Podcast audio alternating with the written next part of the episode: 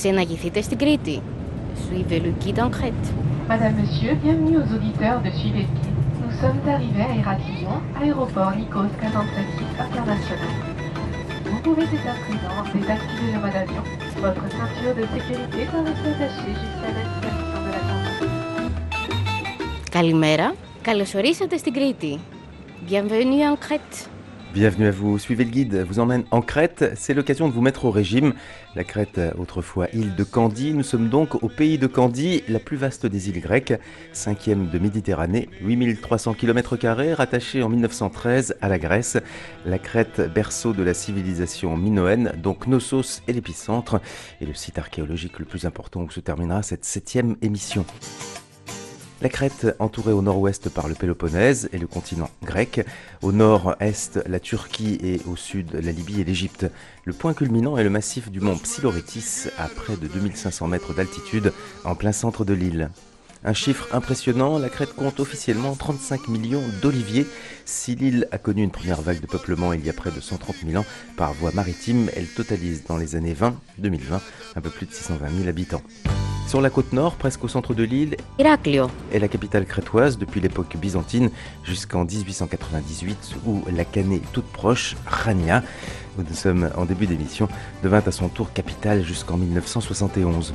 Les Crétois les plus connus en France sont Nana Mouskouri, née à la Canée mais peu vénérée sur son île natale qu'elle quitta à l'âge de 3 ans, Mikis Theodorakis, le compositeur de Zorba le Grec, décédé le 2 septembre 2021, dont le père était crétois, et Nikos Kazantzakis, dont l'aéroport d'Héraclion porte le nom, auteur euh, d'Alexis Zorba et de La Dernière Tentation.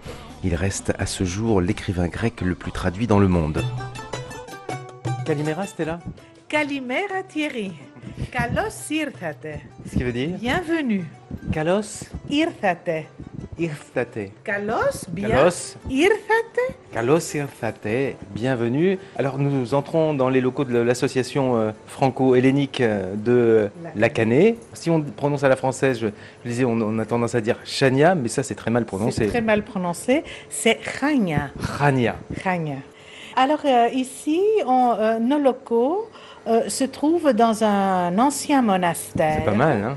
Oui, qui a été restauré évidemment. C'est un monastère qui existe depuis 1583, était bâti à l'époque, qui s'appelait un monastère vénitien.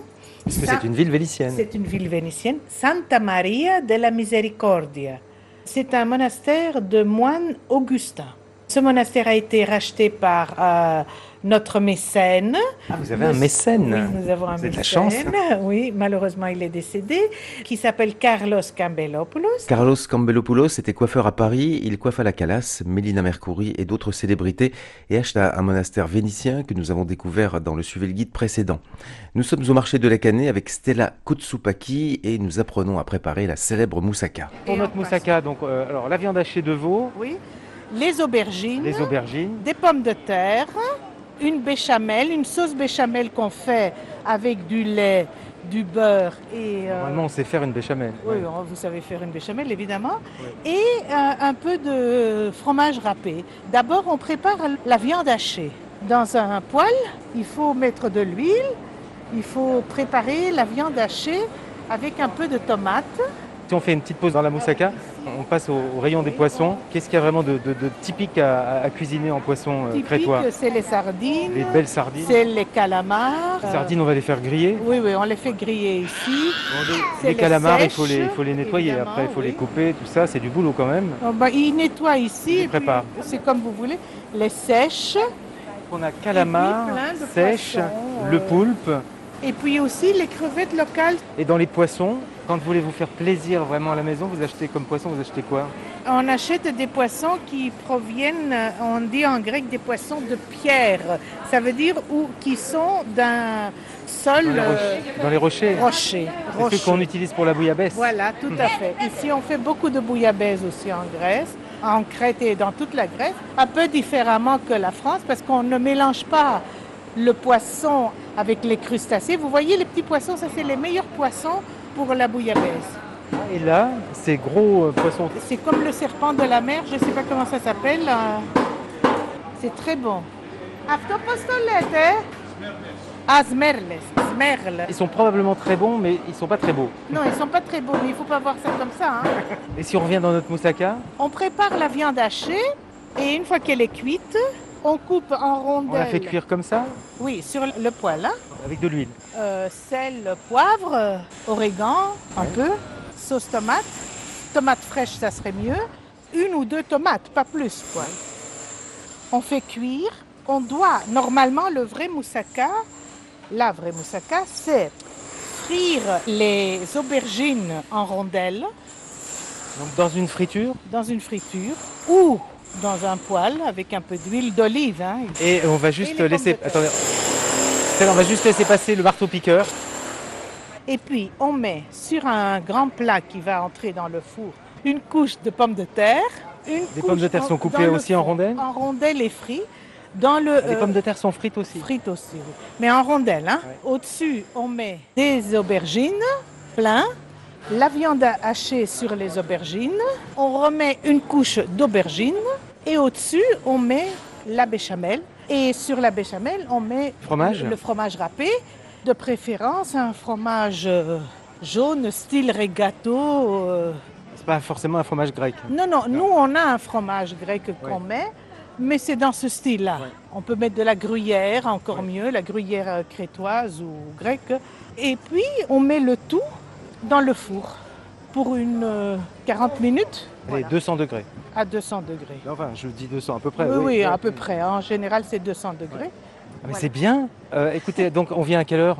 Ah, bah, 3 heures, 2 heures et demie. hein. Qu'est-ce qu'on boit avec ça? Bah, Ou du vin, du vin hein, ici Oui. en Grèce, du vin. Est-ce que vous aimez, vous, Stella, la Redzina? Bon, j'en raffole pas. Quelquefois, elle va bien avec quelques plats. Les petits poissons frits, la retina, c'est extra. Oh, c'est bien, ça, ça pourrait être un slogan. hein. La, Voilà. la Redzina, c'est extra. C'est extra, voilà.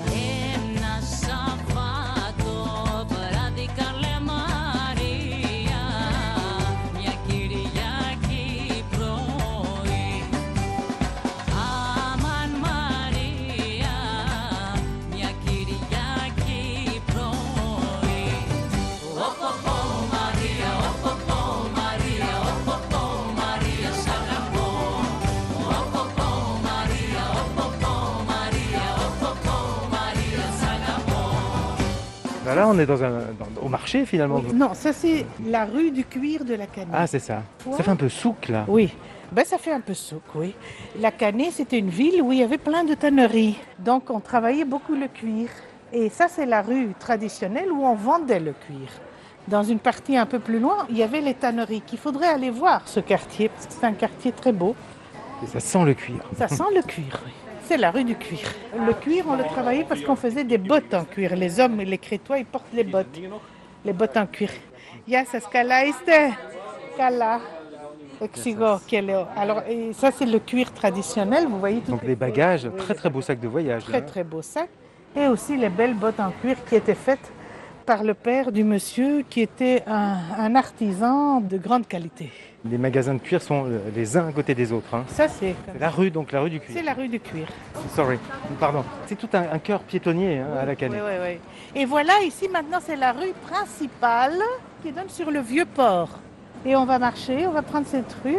Parfois, on imagine les cœurs de, anciens comme ça de villes avec des rues très étroites. C'est finalement pas du tout étroit, là, c'est large hein, quand même. Cette rue, c'est une rue large. C'est un peu les Champs-Élysées de la vieille ville. Voilà, tout à fait, parce que c'était au fait une entrée de la ville qui sortait sur le vieux port. Autrefois, les gens habitaient dans le vieux euh, port. hein. Le vieux port, c'est toute la vieille cité.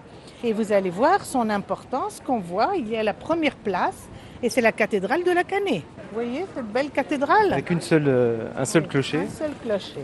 Alors pendant l'invasion des Ottomans, ils ne l'ont pas transformé en, En mosquée. en mosquée. Ils en ont fait une usine de savon. Mais il y a une belle histoire autour parce que les Grecs ont pris une icône et l'ont placée derrière l'église et ils venaient chaque jour allumer une petite euh, bougie. Un peu, un peu en cachette. Non, Non, non, pas en cachette. Pendant Non, les Ottomans.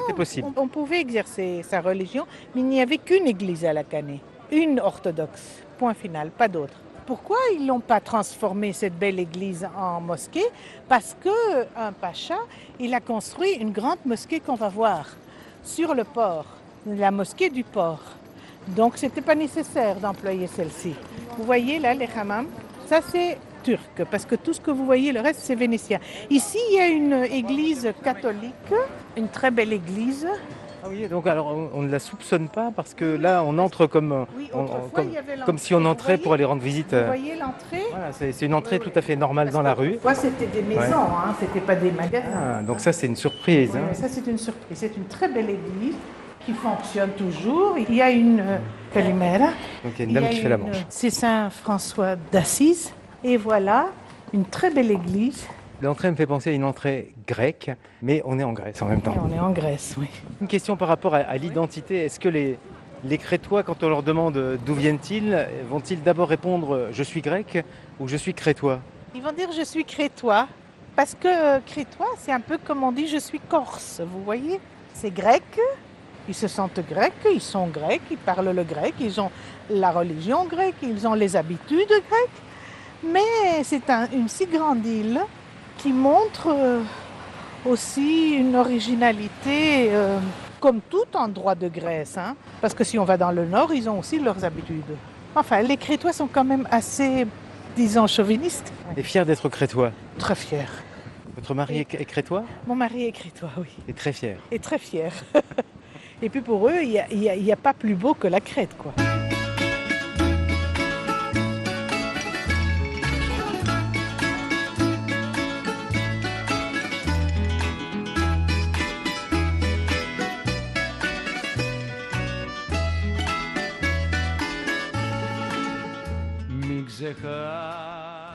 Les églises sont en fonction en Grèce. Mais avec une population très pratiquante, Pratiquantes, oui. même les jeunes.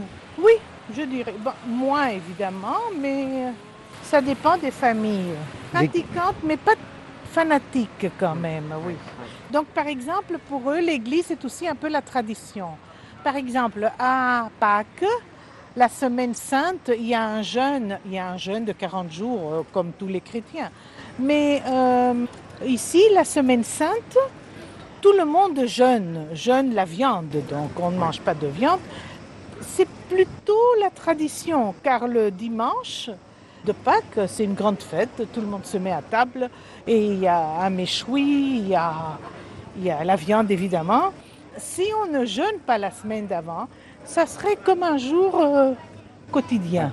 Donc vous comprenez, c'est pas que les gens ils sont fanatiques, mais, euh, Mais malgré mais, tout. mais malgré tout, ils suivent, ils gardent leur tradition. Et on se fait arroser par euh, le prêtre euh, Oui, oui, oui, oui, ça. on- avec les rameaux, euh, Voilà. mais, mais abondamment. hein. Oui, abondamment, ça c'est vrai. Ça, c'était l'ancien musée archéologique qui était aussi une église catholique, mais maintenant, le musée archéologique est en plein déplacement. C'est Il y a ça, un donc il est fermé là bâtiment. actuellement.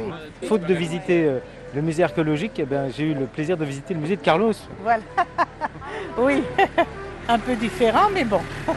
Mais on parlait de tradition, effectivement, mais je crois quand même que les, les Grecs, les Crétois se signent souvent, non? Euh, Non? Moins On dit que- moins qu'en à- en Grèce. À moins qu'en Grèce. Moins qu'en Grèce.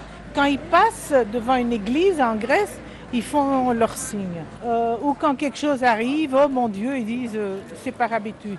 Moins, je dirais, qu'en Grèce. Ils sont croyants, mais ils sont aussi un peu philosophes, entre Bah, c'est- c'est le pays aussi. Oui, c'est le pays, oui. Et nous arrivons, euh, Stella, sur une autre place. Arrivons sur la place principale du port, la grande place, et vous allez voir le vieux port vénitien.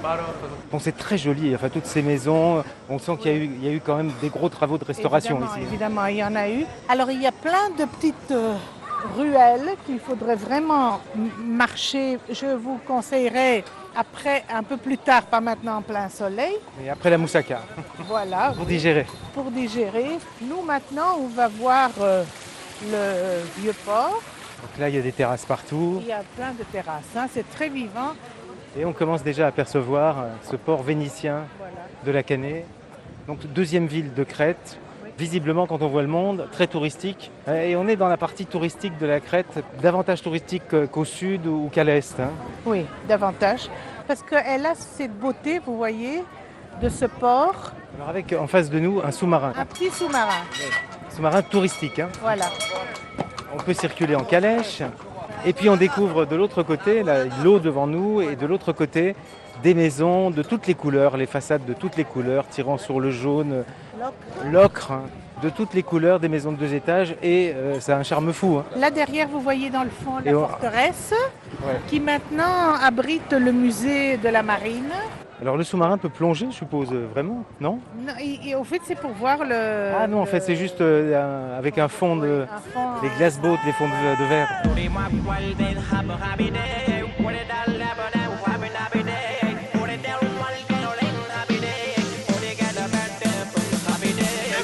Καλημέρα όλη η μέρα Με πολύ ή λίγο αέρα Και όλα καλά θα πάνε Αν τα σύννεφα φυσάνε Καλημέρα με λιακάδα Απ' την όμορφη Ελλάδα.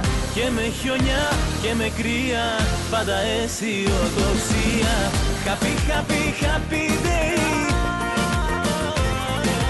Happy, happy, happy, happy, happy, happy day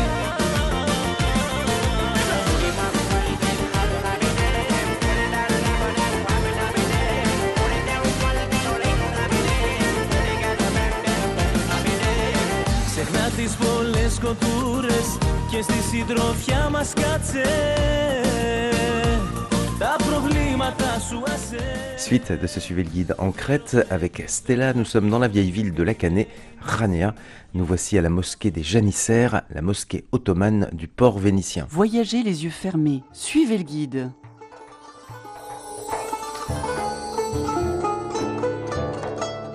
Ξεναγηθείτε στα Χανιά. Suivez le guide à la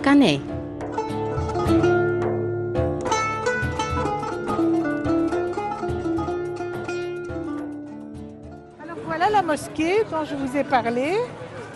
Donc c'est une petite mosquée, la mosquée avec, euh, avec les, les boules. On dit en grec tholos, TH. Et en- si on traduit, ça ferait les boules.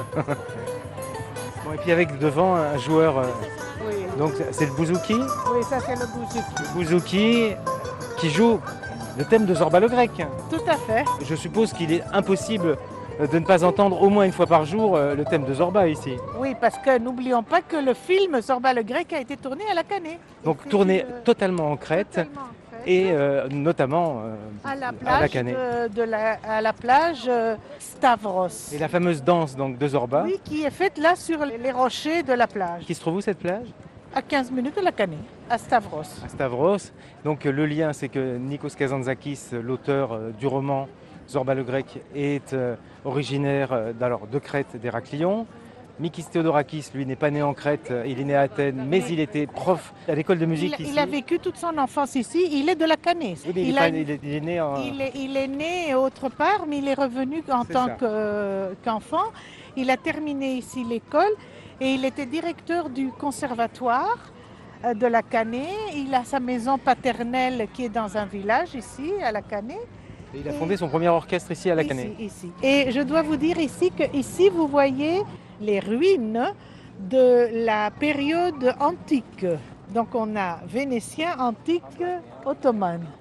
On a trois périodes sur cette place. Est-ce qu'on a la civilisation minoenne ici Oui, évidemment. Vous êtes balèze sur les Minoens Qu'est-ce que ça veut dire, ce balèze Pour dire un mot sur la- ce Ah qu'était oui, la civilisation oui. minoenne. Eh ben, Écoutez, la civilisation minoenne, c'était une civilisation qui était gérée par des femmes. Déjà, c'est pas mal. hein Très avant-garde, les Minoens. La déesse euh, que vous avez vue qui tient les deux serpents et qui est euh, les seins nus, c'est la déesse des Minoens. De ce qu'on on sait, parce qu'on ne sait pas grand-chose sur eux, vous savez, toujours les archéologues découvrent et découvrent.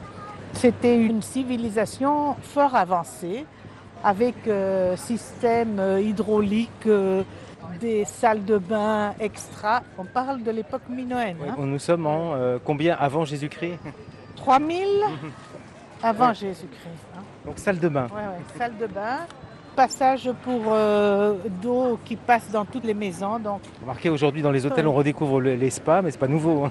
ouais, c'est pas nouveau. hein. Il paraît qu'ils avaient un roi, Minos, Minos, le roi Minos.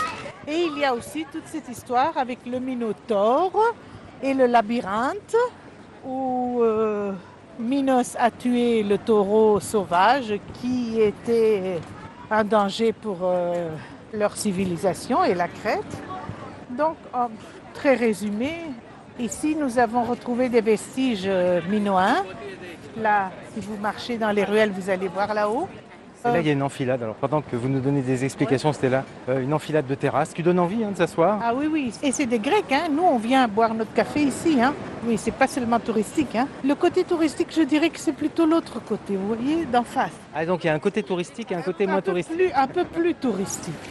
Je dirais un peu plus touristique. Mais ici, par exemple, c'est un café où on vient boire notre café, on vient prendre un petit snack, un petit lunch. euh, Ouais, là, on est un peu, j'ai l'impression, entre les deux. Certains qui euh, terminent euh, Voilà. euh, une espèce de brunch, de, de- Voilà. de dernier petit déjeuner, de, Voilà, de voilà. petit déjeuner tardif et de, Et repas de midi. Voilà.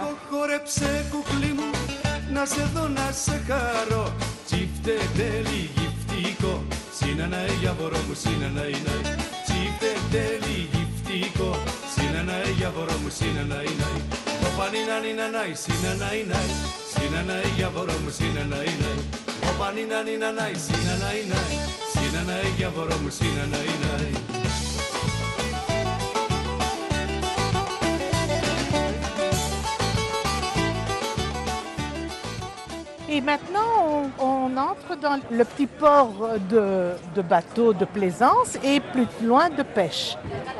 Vous allez voir qu'on va rencontrer les arsenaux où on faisait entrer les bateaux pour les réparer à l'époque. hein.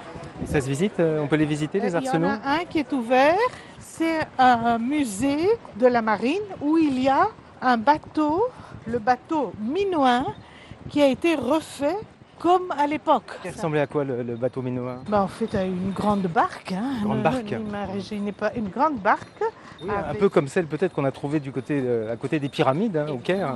Oui, oui, dans ce style-là, seulement que les voiles n'étaient pas comme celles des Égyptiens. C'était un peu différent.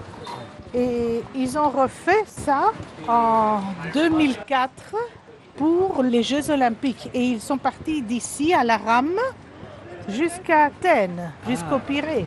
Alors ici, euh, ça c'est un beau bâtiment, c'était le, grand arsenal. Et puis vous voyez les autres Donc ce grand arsenal, c'était le bâtiment central. C'est un centre d'exposition. On va voir une très belle exposition.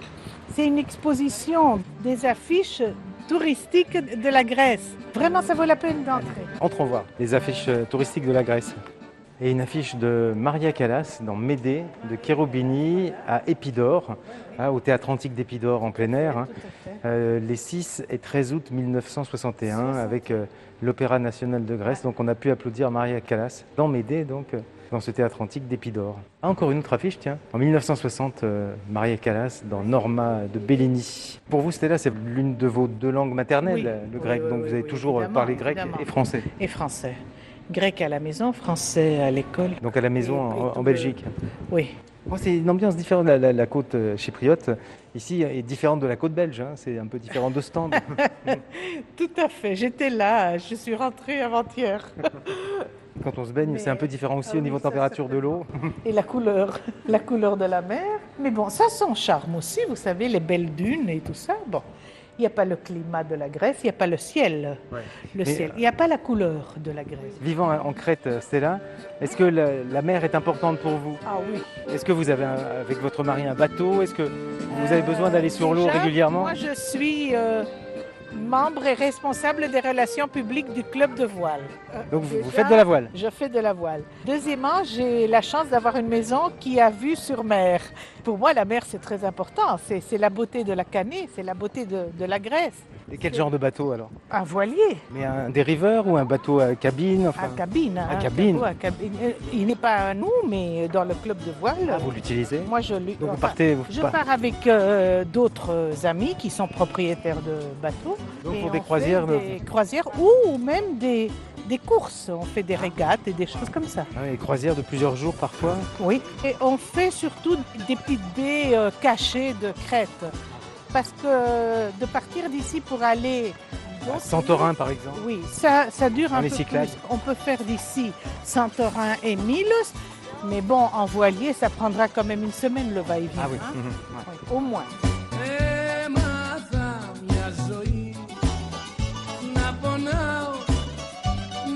Να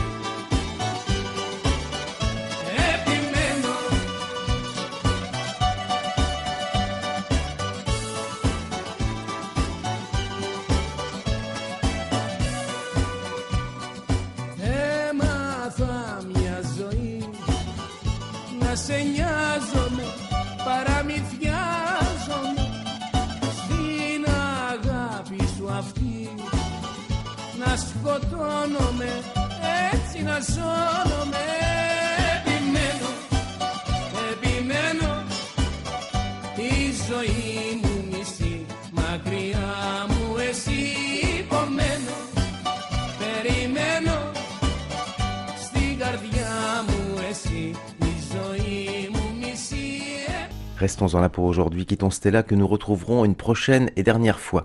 140 km nous séparent d'Héraclion et du fameux site de Knossos.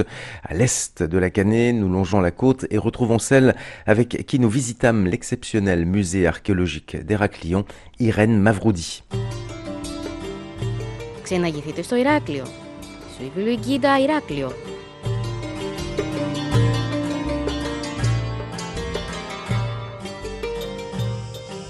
Nous avons quitté euh, Irène, le musée archéologique euh, d'Héraclion. On a roulé oh, un quart d'heure peut-être. hein. Oui, même pas. Même pas. On, on quitte la ville assez rapidement. hein. On est sorti de la ville euh, et dans la périphérie euh, toute proche. Alors nous sommes au sud d'Héraclion. Au sud, oui. au sud, donc, et nous arrivons sur le site archéologique de Knossos, qui est euh, alors the site archéologique euh, en Crète. hein. Oui, oui, oui, oui. Incontournable lui aussi. Le plus grand centre euh, minoen, la ville la plus importante de l'époque. Et donc n'oublions pas que c'est ici que, d'après le mythe toujours, le grand roi Minos aurait vécu et régné. Ouais, alors euh, site euh, très étendu ou pas tant Euh, que ça? Les estimations nous disent 22 000 mètres carrés de superficie. Pour le moment du moins, parce que tout n'est pas terminé évidemment. Les bâtiments qu'on peut voir aujourd'hui sur le site organisé, ce sont les bâtiments du palais, donc autrement dit du centre de la ville, comme on l'a expliqué dans le musée, qui étaient les résidences des personnes les plus importantes. Mais autour de cette, euh, superficie, il faut imaginer qu'il y avait la ville avec les maisons.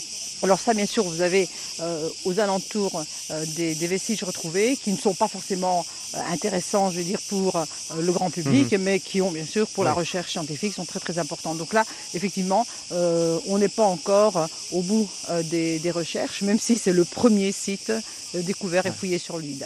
On peut estimer la population de Knossos Alors, de son au, temps- au plus fort. hein. De son temps, Sir Evans, donc le, le premier directeur des, des fouilles de hein. Knossos, Sir Evans disait 40 000 habitants dans Ah la oui. ville, plus 40 000 habitants dans le palais, ce qui paraît énorme aujourd'hui.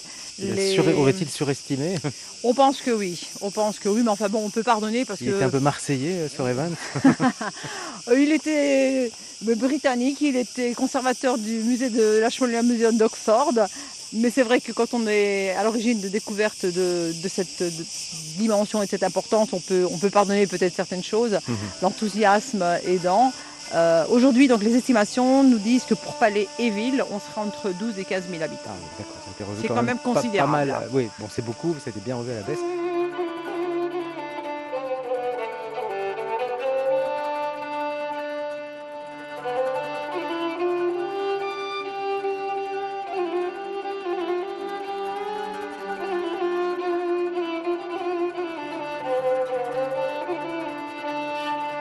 Ce site de Knossos est totalement lié à euh, celui dont le buste qui accueille les visiteurs finalement. Alors aujourd'hui, on a deux bustes. ah oui, Jusqu'à il n'y a pas longtemps, il n'y en avait qu'un. Ah. Et ça, bon, c'est une, une chose qui a été euh, corrigée parce que c'est vrai qu'il méritait quand même son buste lui aussi. Donc le premier buste qu'on rencontre sur la gauche Ah en oui. entrant, c'est le buste de Monsieur Minos Kalogirinos. Ah oui, donc celui qui a découvert le donc site. l'inventeur de du site. Voilà, donc celui qui découvre le site, parce Mm. que les vestiges qu'on peut voir en surface aujourd'hui ne sont pas du tout visibles à l'origine. Le site est complètement enseveli. Il faut creuser environ 1,50 m de profondeur en moyenne pour euh, retrouver les vestiges. Ça veut dire que tout euh, est complètement enseveli. Alors vous allez me dire, mais comment il a fait pour retrouver le site puisque rien n'était visible? Eh bien, sachez que Kalokerinos, il a suivi l'exemple de Schliemann. Heinrich Schliemann, c'était un commerçant allemand, mais qui était passionné d'archéologie lui aussi, surtout qui était à la recherche de grands trésors aussi, il faut le dire. Et donc dans les années 1860, Schliemann, en s'inspirant des, des textes de l'Antiquité grecque, et notamment les textes d'Homère, qui nous parlent de la guerre de Troie, qui nous parlent de toute cette civilisation, eh bien, il arrive à se localiser par rapport aux données géographiques et topographiques. Parce qu'on n'a peut-être pas les longitudes et les latitudes à l'époque, mais on a des descriptions très très précises qui nous disent que à gauche du fleuve un tel, au pied d'une montagne une telle, etc. etc. Donc, et ça, ça, ça suffit souvent à retrouver des sites. C'est comme ça donc que Schliemann, Donc un il peu avant. cherchait, donc le, le- Oui, parce Minos que- cherchait le site. Oui, parce que ces civilisations, on en parle dans des textes postérieurs, bien sûr. Donc c'est pas par hasard en, en bêchant ou je ne sais quoi, en retournant un champ. C'était pas le cas. C'est le cas d'autres sites, oui, mais ce n'était pas le cas pour Hmm. Troyes et pour Mycène, par exemple aussi. Parce que quand Schliemann est allé à Mycène, il était à la recherche. Donc évidemment. un chasseur de sites. Eh ben Exactement, c'était un peu des aventuriers, des chercheurs de, de trésors aussi. Il Oui, ne c'est faut ça. pas oublier que c'était des chercheurs de trésors. C'est vrai que M. Evans n'a pas été très gentil avec Minos Kalokerinos parce que la seule fois où il parle de Minos Kalokerinos sur Evans, il en parle comme euh, un aventurier qui cherchait, euh, qui cherchait des trésors. Et ça, c'était pas trop correct parce Ouais. que c'est pas vraiment ce que Kalokerinos voulait. Mais donc, Euh, Sir Evans, à l'époque, lui a un peu volé la vedette. Le problème, c'est que, comme on l'a dit, euh, la, période ottomane n'a pas aidé Kalokerinos. Alors, Kalokerinos, il faut savoir qu'il était issu d'une grande famille de commerçants euh, qui était une famille euh, aisée à l'époque. Et le problème, c'est qu'avec toute cette période et la fin de la période ottomane, en fait, la, la- la famille euh, Kalokerinos est tombée en faillite. Résultat, ils ont perdu tout leur argent. Donc, lui, il n'avait plus les moyens. Contrairement à Evans, et ça il faut le reconnaître à Evans, qu'il a investi toute sa fortune personnelle pour acheter les terres de l'époque, hein, pour pouvoir entreprendre des fouilles systématiques. Ah oui, hein. donc c'est devenu un site privé.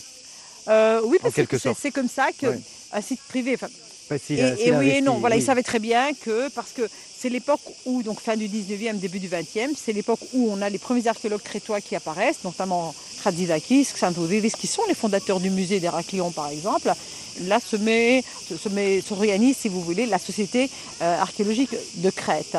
Et là, donc, on a toutes euh, des règles et des, des Ah lois oui. qui vont s'installer. Il y a une petite anecdote à ce propos aussi, parce que Sir Evans avait demandé à, ramener des choses pour enrichir son musée à, Oxford. Et Radzidakis, le, le fouilleur de, de Malia, lui avait répondu, paraît-il, à l'époque, à la rigueur, oui, vous pourriez ramener euh, des pièces identiques, des doubles. Il y a des doubles. ouais. Voilà. En fait, il n'y a jamais de double. Les pièces sont toujours uniques. Alors, est-ce qu'il le savait réellement ou pas? Bon, il a eu quand même quelques pièces euh, pour enrichir son musée. Et aujourd'hui, donc finalement, on a gardé la chronologie. Donc le premier qui accueille, euh, c'est bien Minos, Voilà. le premier buste, et, euh, Et et, après, donc, et- on et passe Evans est à- relégué un peu plus loin. on euh, passe au donc, euh, technicien des choses, le directeur des fouilles. Des grands hommes de toute façon. hein.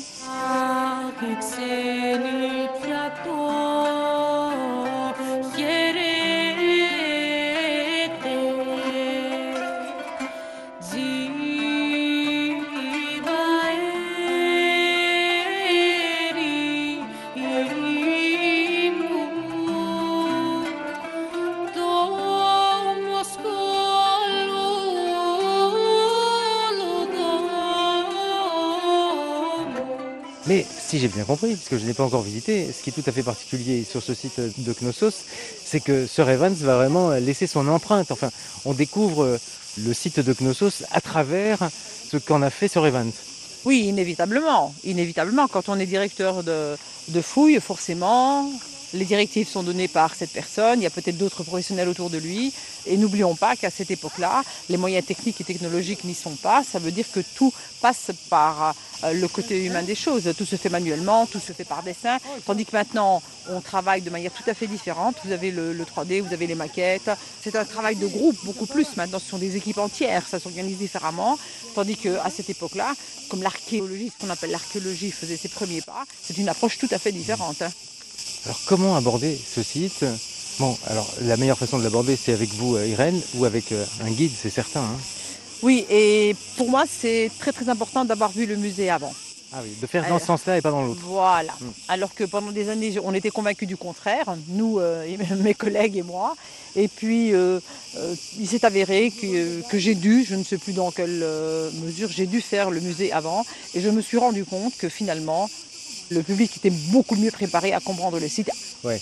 avant.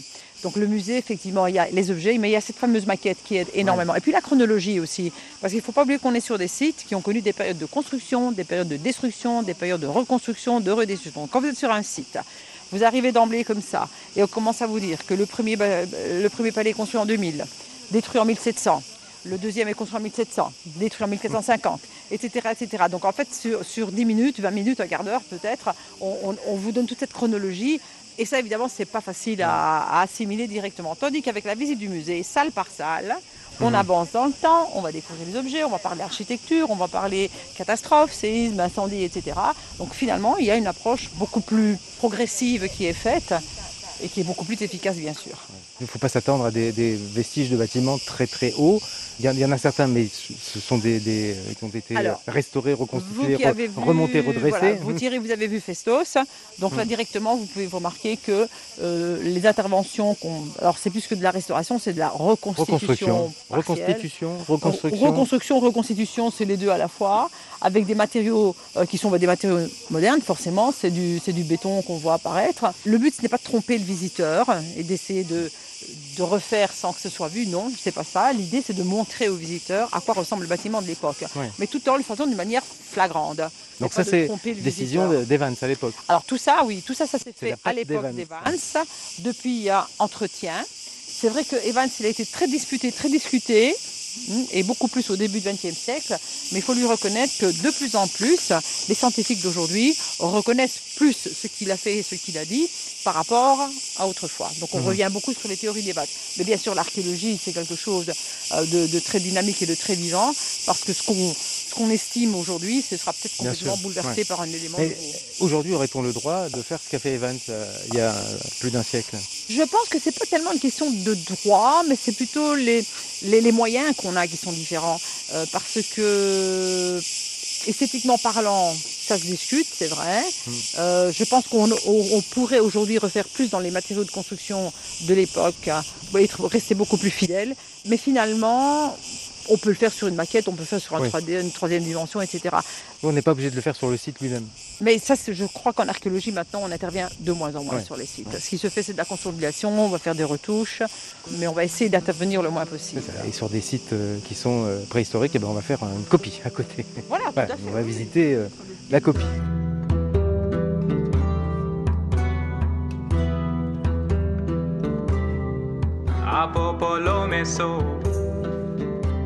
stratea hepta etnikon mekatiskoi anaskisusi chrono trebeontus cato pinnotu femimoi noctidioti meon letargeo autis prosote noi cato pin libanotu Dengelia omaton feisi apolu.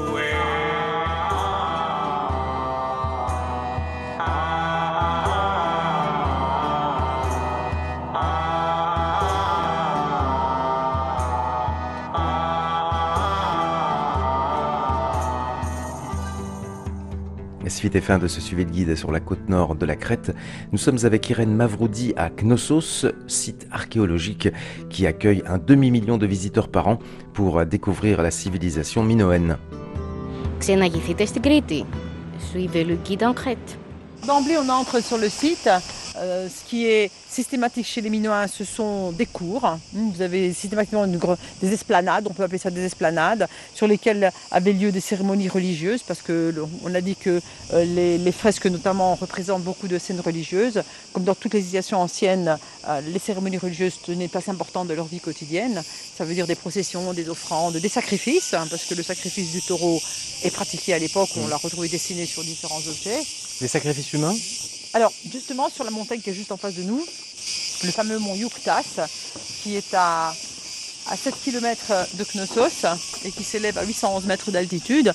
Sur cette montagne, la montagne sacrée d'ailleurs déjà, parce que depuis cette montagne, au XVIIe siècle avant Jésus-Christ, des eaux de source sont captées et alimentent Knossos en eau potable. Et si vous vous promenez dans le centre d'Héraclion aujourd'hui, eh bien vous verrez la fameuse fontaine Morosini, Francesco Morosini, qui fut le dernier gouverneur vénitien, euh, qui a donc euh, été battu par les Ottomans à l'époque, c'est-à-dire en 1169. Eh bien, c'est des mêmes sources qu'il a capté les eaux, bon, et d'autres moyens techniques parce que là il y a des aqueducs, et qui va alimenter Héraclion en eau courante. Alors sur le mont Youktas, justement, on a un sommet sacré, ces fameux sanctuaires, hein, et on a également le site dit de Anemospilia, où là, on aurait effectivement trace de sacrifice humain. Mais ce- ce- c'est le seul. Donc de là à dire que c'était généralisé, de là à dire que c'était une pratique fré- euh, fréquente, euh, on ne le sait pas. On ne le sait pas. Mais on aurait trace effectivement de sacrifice humain. Mais là, c'est tout à fait de la reconstitution. Les colonnes sur les sites minoens sont systématiquement faites de bois et non pas de pierre. Oui, parce qu'on parle de séisme. Ce qui a détruit les, palais minoens, comme tous les autres sites minoens, à l'époque, ce sont des secousses sismiques, mais qui vont déclencher des incendies. Alors les incendies, vous allez me dire, ont été si dévastateurs Oui, ils pouvaient être dévastateurs. Pourquoi? Parce que on a la pierre qui est utilisée comme matériau de construction, mais beaucoup le bois aussi. Le bois, les colonnes sont faites de bois. On remarque ces poutres horizontales et verticales dans les murs qui sont faits de moellons de pierre avec des mortiers. C'était des chaînages, des charpentes de bois, là aussi, pour donner souplesse et élasticité. N'oublions pas que les Minoens se sont vus euh, détruire souvent leurs bâtiments où, où ils vivaient des séismes très régulièrement. Alors dans l'Antiquité, on a des séismes qui peuvent arriver jusqu'à des 8,7, des 9,2, c'est arrivé en Crète, où là on a carrément des, des mouvements tectoniques qui se sont provoqués. D'ailleurs cet été, on a été pendant tout le mois de juillet, et il y a eu une période où on a eu des secousses quotidiennes, tous les jours, pendant un mois. Vous les ressentiez? Ah oui, oui, ça, je, ça, je- Ah oui. je- je parle de celle qu'on a ressentie, c'était tous les jours. Tous les jours. Et c'était un épicentre en terre, ce qui est rare, parce qu'en général les épicentres sont en mer. En mer. hein. Et là, c'était dans, dans la région de Arcalojori, au sud d'Héraclion. Et heureusement, on est allé qu'à- jusqu'à du 5,2. Ça s'est arrêté là. Mais c'était impressionnant mais- mais parce que tous les jours, tous les Ah jours, oui, vous vous étiez habitué à votre petit tremblement de terre quotidien. on n'est pas habitué à avoir des, des tremblements de terre tous les jours pendant un mois, ça non, je dirais. que- Mais avoir des tremblements de terre 4-5 secousses sur l'année, oui. Ah. Mais c'est vrai que là, Et à, à n'importe quelle heure? Ah oui, il n'y a pas d'heure, il n'y a pas de rendez-vous. Non, c'est pas à midi, pour marquer le midi, Ah non, le tremblement de terre de midi. Non. C'est pas les cloches de l'église. non, mais c'est là où on sent aussi toute cette énergie. Et c'est pour ça qu'il ne faudra pas s'étonner que les Minoens ont, tellement adoré et vénéré ce monde souterrain. Parce que quand on a toute cette énergie, cette puissance qui se dégage de ce monde, on se sent humble.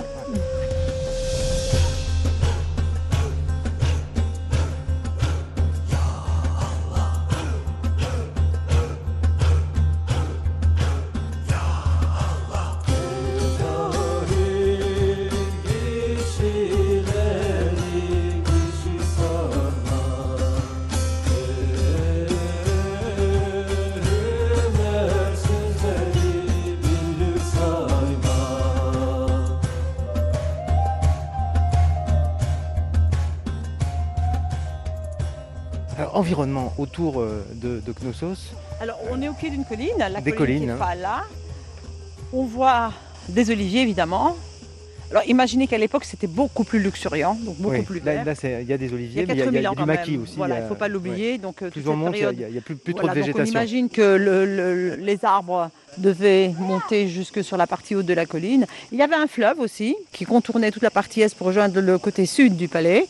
Un fleuve donc, qui se dirigeait vers le sud. D'ailleurs, ce fleuve a beaucoup aidé pour les échanges commerciaux de l'époque parce que quand on se met dans l'axe naturel des choses, le nord est devant nous, là tout de suite, et on est à, à moins de 5 km du bord de mer. Et il y avait donc trois ports. Trois ports pour Knossos, et c'est comme ça que les marchands minois ou étrangers arrivaient à Knossos.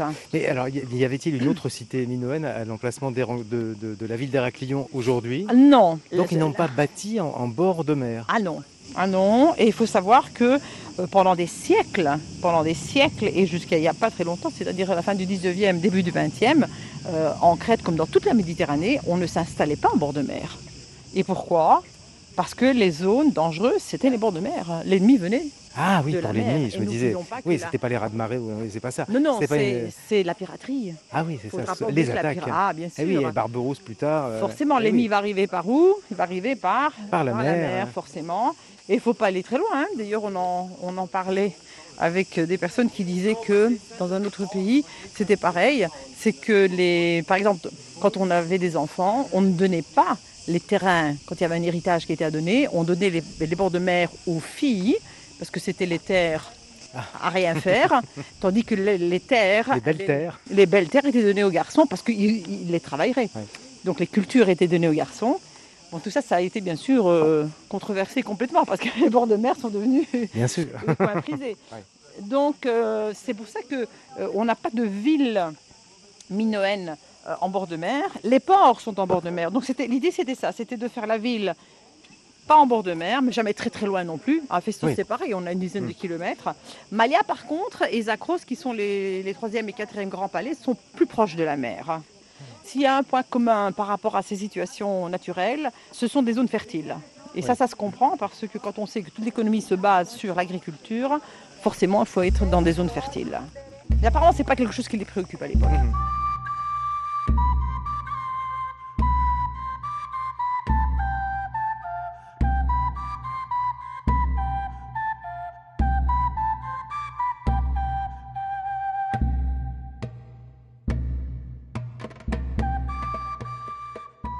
Centrale qui séparait pratiquement le palais en deux. Alors là, il faut imaginer évidemment qu'autour de cette cour euh, se développaient les, les bâtiments. Alors l'aile ouest euh, est censée se développer sur euh, un rez-de-chaussée et deux étages. Il faut essayer d'imaginer les choses. Il faut, il quand même beaucoup imaginer aussi. il faut quand on imaginer, visite quand on visite, bien, bien sûr, quand on est sur un site qui a 4000 ans d'âge Ouais. et qui n'est pas reconstitué, forcément, on ne peut pas avoir énormément de choses. Alors, si on compare avec Pompéi, par exemple, mais Pompéi, c'est bien plus tard. Ah ben bien sûr, voilà Thierry. hein, c'est comme on me disait, oh vous savez Irène à Éphèse, il y a beaucoup plus de choses. Bah, oui, mais on n'est pas dans la même période dans le temps. Et puis d'une part, et puis d'autre part, il ne faut pas oublier que là, il y a eu des catastrophes naturelles. Premièrement, et deuxièmement, là, là, c'est flagrant par exemple. Euh, la, la cour elle est censée être dallée complètement hein, à l'origine. Et là, on peut voir que sur une petite partie, Il y en a encore. il y a le niveau de départ avec Ouais. le, le dallage de départ. Alors, bien sûr, il y a des catastrophes naturelles qui abîment les sites, mais il n'y a pas que ça. Il y a l'homme. Et l'homme, quand il va se déplacer, quand il va les construire un peu plus loin, qu'est-ce qu'il fait? Et il a bien raison de la d'ailleurs. récup. Exactement. Donc là, il ne faut, pas- il faut pas oublier que tout ça, c'est aussi des matériaux de construction qui ont été utilisés pour être réutilisés à travers le Et on temps. peut les identifier ailleurs. euh, Euh, oui, Oui. notamment dans les remparts vénitiens par exemple. Dans les remparts vénitiens qui datent euh, de la deuxième moitié du XVIe siècle, il y a pas mal de, de pierres et de blocs de pierres bien taillés qui ont été récupérés sur, sur des sites minoens ou pas forcément minoens. Comme dans les remparts de le mur fortifié qu'on a du côté de la Canée, on a carrément des, euh, des- ce qu'on appelle des tambours de colonnes hellénistiques du 3e, 4e siècle avant Jésus-Christ qui sont dans le, dans le mur de, Mhm. de la Canée. Il y a une très belle lumière à cette heure-ci. Ouais. J'aime beaucoup cette Fin de journée, et ça, voilà, on peut ouais. conseiller le moment. Oui, hein. oui, oui, oui. Éviter les matinées. Alors, contrairement à ce que beaucoup croient, euh, c'est pas parce qu'on va venir très tôt le matin à Knossos que qu'il fera pas chaud et qu'il n'y aura pas de soleil. Au contraire, le soleil se lève à l'est, l'est il est juste en face, donc il y a, on a le soleil directement le matin. Donc, si on peut venir en, en fin d'après-midi, c'est Il y, a- il y a un côté paisible et puis on, la, Oui, parce qu'il y a pas la foule. La probabilité qu'il y ait moins de monde. Oui, parce que ici nous avons ce qu'on appelle la salle du trône. Et il faut imaginer que sur euh, des heures de pointe, comme j'appelle ça, ben, la, la queue peut aller jusqu'au tout au bout là-bas. Donc c'est vrai que c'est jamais agréable pour personne. Et là, il n'y en a pas. Donc on peut, on peut, on peut aller jeter un œil. Exactement, tout à fait. On va être sous chez le roi. Une audience. Voilà. Le fameux roi prêtre hein, qui est décrit dans la mythologie. Parce que le fameux roi Minos, effectivement, est décrit comme un roi prêtre. Donc apparemment, c'est qu'il avait deux rôles, le rôle de chef religieux et le rôle de chef politique. Alors si c'est le cas, ici on a une petite pièce qui a été retrouvée qu'on appelle la salle du trône avec un siège taillé dans la pierre. Et ce qui est intéressant, c'est qu'en face du siège de pierre, il y a ce qu'on appelle un bassin de purification ou un bassin lustral. Qu'est-ce qu'un bassin de purification, un bassin lustral? C'est une toute petite pièce à angle droit, pas très profonde, et apparemment dans cette pièce avait lieu des ablutions, des purifications. Donc s'il y a un bassin de purification à gauche et un bassin lustral à droite, c'est qu'apparemment là il y a le côté de chef religieux. Et tandis que là on est dans le vestibule. Alors ce qui est très joli c'est les dallages, regardez les Ouais. dallages. C'est des dallages d'origine tout ça. Alors parce qu'on parle de la reconstitution, mais il y a quand même des choses d'origine. Il ne faut pas l'oublier. Le siège de bois, par contre, lui, il n'est pas Il n'est d'origine. pas d'origine. Ah bon? Non, parce qu'il y avait des cendres là, et sur Evans, ils Ouais. étaient persuadés qu'il y avait un siège en bois. Donc il a copié le siège de pierre, qui lui est d'origine. Alors on parle d'un trône, mais alors regardez la taille de la pièce et, et du siège. C'est pas la folie des grandeurs. Non, non, non, non. c'est un- Si, le roi Minos passait toute la journée assis sur son siège en pierre, il devait avoir un peu mal aux fesses, J'espère qu'il avait un petit coussin. un peu mal au dos. Par contre, euh, Mais La pièce est c'est magnifique. hein. c'est ergonomique. Hein Ouais. Ah oui, on ça, va appeler ça ergonomique. c'est la forme pour euh, euh, Voilà. accueillir les fesses. hein. Alors je ne sais pas Moulant. si c'est... Voilà, Un fauteuil moulant. Enfin, il fallait avoir la bonne taille aussi. Mais il, il devait, le régime crétois. il- Voilà le il régime pas en- crétois. c'est vrai qu'ils surcharge sont pond- jamais gros sur les fresques. Hein. Ah non, il ça- n'était pas en surcharge pondérale. L'idéal qui est représenté aussi. Malheureusement, ça a changé ça. Et, et les fresques sont, Alors, les reproductions des fameux griffons, la tête d'aigle, Oui, le corps de lion. sont d'origine ou Non, non c'est des reproductions. On ne laisse aucun fragment de fresque. Sinon, elle sur- serait plus là. Voilà, c'est beaucoup trop sensible. Par contre, la vasque, hein, cette espèce de bassin qu'on peut voir là, il est totalement d'origine. Et sur le côté gauche, la petite pièce qui est là, c'est le fameux bassin de purification, le bassin lustral. Donc apparemment, on purifie son corps et son âme avant de prendre en charge sa fonction de chef religieux. Et le- et alors, l'équivalent donc du euh, fauteuil euh, ou du trône plutôt en, en pierre, mais le fauteuil en bois, époque euh, Sir Evans. Oui, Sir Evans avait retrouvé des cendres à cet endroit-là et lui était persuadé qu'il y avait un siège de bois dans le vestibule là.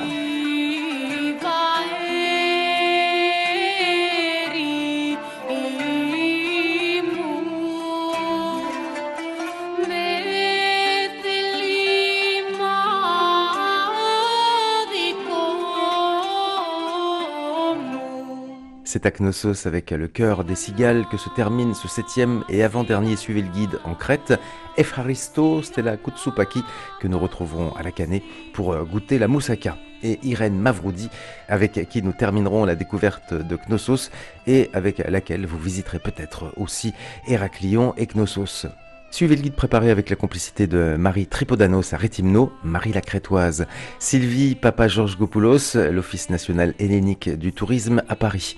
Merci Amandine Courtois, hôtesse du vol France Paris Héraclion, particulièrement courtoise. Réalisation Romane Feocchio. Le site internet crétoise.gr. Merci. Bientôt en